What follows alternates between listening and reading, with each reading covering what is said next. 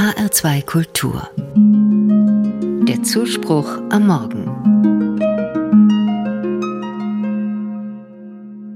Die Osterfeiertage sind vorüber, der Alltag wieder da. Manchmal frage ich mich, wie es damals den Frauen und Männern gegangen sein mag, die Jesus nachgefolgt waren. Die Bibel erzählt, dass sie Jesus nach Ostern, nach seiner Auferstehung, noch einige Zeit begegnet sind. Eine Geschichte gefällt mir besonders gut. Maria aus Magdala war eine Freundin Jesu. Sie erkannte den auferstandenen Jesus am Klang seiner Stimme. Am Ostermorgen ging sie noch einmal zum Grab Jesu und weint. Als sie merkt, dass das Grab leer ist, wächst ihre Verzweiflung. Dann spricht sie jemand an und fragt Was weinst du? Wen suchst du? Maria meint, es ist der Friedhofsgärtner, der da fragt, und schüttelt verwundert den Kopf. Wenn du ihn weggetragen hast, dann sag mir wohin, antwortet sie. Daraufhin sagt ihr Gesprächspartner nur ein Wort. Maria. Im Klang ihres Namens erkennt sie Jesus. Wie kein anderer spricht er sie an, und sie weiß, Jesus ist da. Maria erlebt Gottes Gegenwart im Klang einer Stimme. Wie schön. Liebende und auch Kinder kennen das. Sie hören den Klang der Liebsten, des Vaters oder der Mutter unter vielen Stimmen heraus.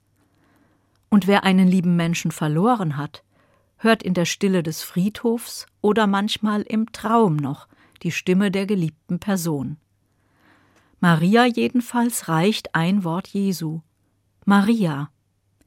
Darin liegt ein unbedingtes Ich bin da, jetzt und für dich. Gottes liebende Gegenwart im Klang einer Stimme. Da denke ich an einen Sonntagmorgen-Spaziergang im Urlaub in Griechenland. Die Stadt schläft noch am Morgen. Ich schlendere durch alte Gassen an einer kleinen Mauer entlang. Dahinter höre ich den Klang einer Stimme. Seltsam monoton, fremd und tief klingt sie. Die Stimme ist so schön, dass ich stehen bleibe und eine Pforte entdecke, durch die ich hinter die Mauer kommen kann.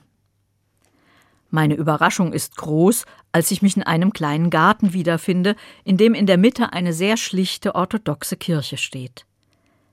In der Stille des Morgens stehen und sitzen in dem Garten und vor der geöffneten Kirchentür bestimmt hundert Menschen und lauschen. Manche haben die Augen geschlossen, andere wiegen ihr Kind im Arm. Ganz ruhig stehen die Leute, angerührt von einer einzelnen Stimme. Ich verstehe weder die Worte, noch bin ich bewandert in der orthodoxen Liturgie, aber in der Stimme des Liturgen aus dem Innern der Kirche heraus liegt so viel Liebe und Freude. Diese Stimme wächst über sich selbst hinaus. Hier legt jemand all seine Liebe zu Gott in die eigene Stimme.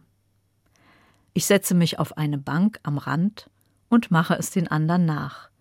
Ich schließe die Augen und lasse mich tragen und erfüllen vom Klang der Stimme.